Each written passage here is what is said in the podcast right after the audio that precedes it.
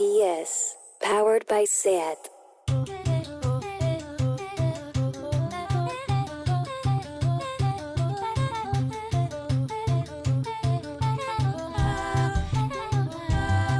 Comença el capítol de maig de Mòbil Cartera Claus, però atenció perquè això pot ser difícil.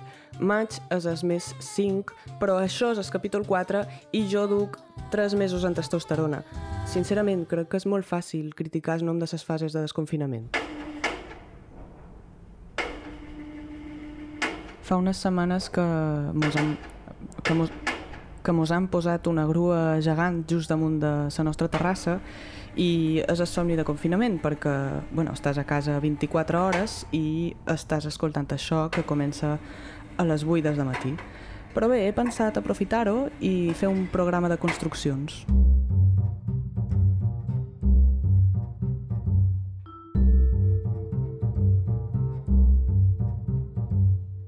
Quan començava a descobrir la meva identitat de gènere, mm, sovint me demanava si la trans és natural o no.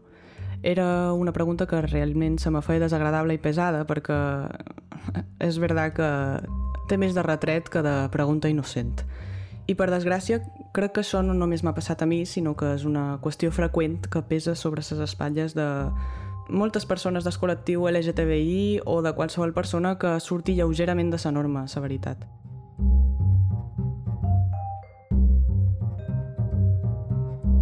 I és que aquesta pregunta és molt tramposa perquè el que està en joc quan pensam si som naturals o no és la legitimitat a existir. Si tu tens comportaments considerats naturals, mereixes viure sense ni tan sols haver-t'ho de plantejar en tota la teva vida. En canvi, si no ets natural, tens un punt de monstruós i desagradable que no mola gens. I jo, per desgràcia, durant molt de temps, me responia a aquesta pregunta dient-me que no era natural ser trans.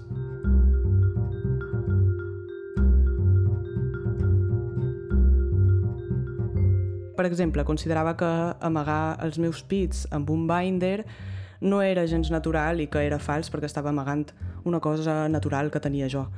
I això no eren precisament pensaments gaire agradables sobre mi mateix.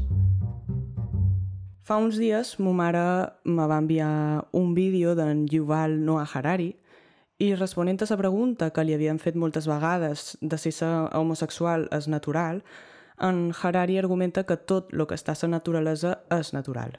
I ho penses i, i té sentit, no? O sigui, com no hauria de ser natural una cosa que existeix a la naturalesa? Però pensant-ho bé, això té un perill, i és que dir que tot el que està a la natura és natural, en definitiva és naturalitzar-ho absolutament tot.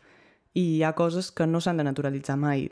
Potser és millor mantenir que hi ha coses que no són naturals i coses que sí. Ui, quina sorpresa sa grua. Bueno, doncs aprofitaré per fer una metàfora així que se m'acudeix ara mateix per dir-vos que la trampa de lo natural és que en realitat moltes coses que consideram naturals són una construcció com la Sagrada Família de Grans. I, no sé, fa ràbi, no? Perquè sempre mos estem plantejant si ser lesbiana és natural i si ser gay o transsexual és natural, però realment és natural ser heterosexual? És natural ser home o dona? És natural ser monogàmia? Bueno, vale, ja de grua, ja, vinga, ja està. Per jo, una manera ràpida de veure si una cosa és natural o construïda és pensar els animals fan això? És graciós com moltes vegades hem justificat la conducta humana a través dels animals, com per donar-li un aire científic i per tant verídic, però en realitat l'únic que estem fent és reforçar els nostres valors. Me venen en escap els típics documentals de l'A2 que t'expliquen que hi ha no sé quina raça d'ocells a Àfrica, que són monògams i heterosexuals i que encara que se separen dos anys perquè van a fer coses a un altre hemisferi, després tornen i s'estimen exactament igual que el primer dia. Com si d'aquesta manera, amb els ocells d'Àfrica, tinguéssim una mostra infal·lible de que el nostre comportament heterosexual i monògam és totalment natural i justificat.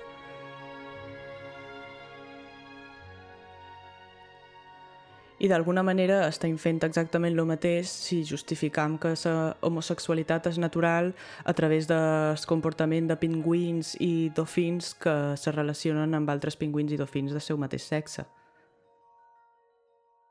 I sincerament, jo crec que en els ocells d'Àfrica, en els pingüins i en els dofins se les suda el que nosaltres diguem dels seus comportaments i que no s'identifiquen amb cap de les etiquetes que he dit. Així que potser és més interessant pensar que res de tot això és natural, sinó que és construït.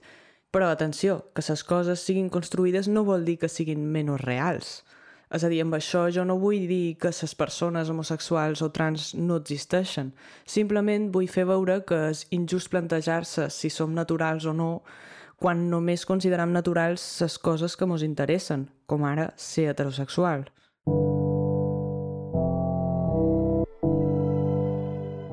A mi pensar que Dubinder és igual de construït que du sostens mm, me va treure molta culpa i malestar de sobre.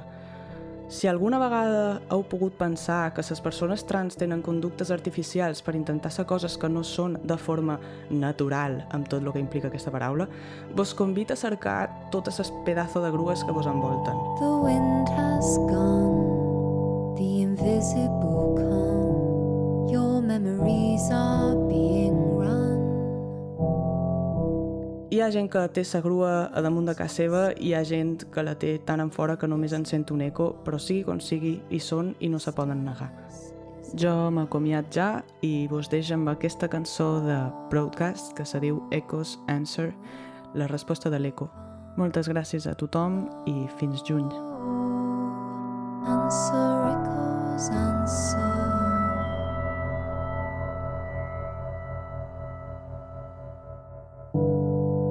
The mountain mine from invisible time. I am next in line. The message sent was of discontent from inclined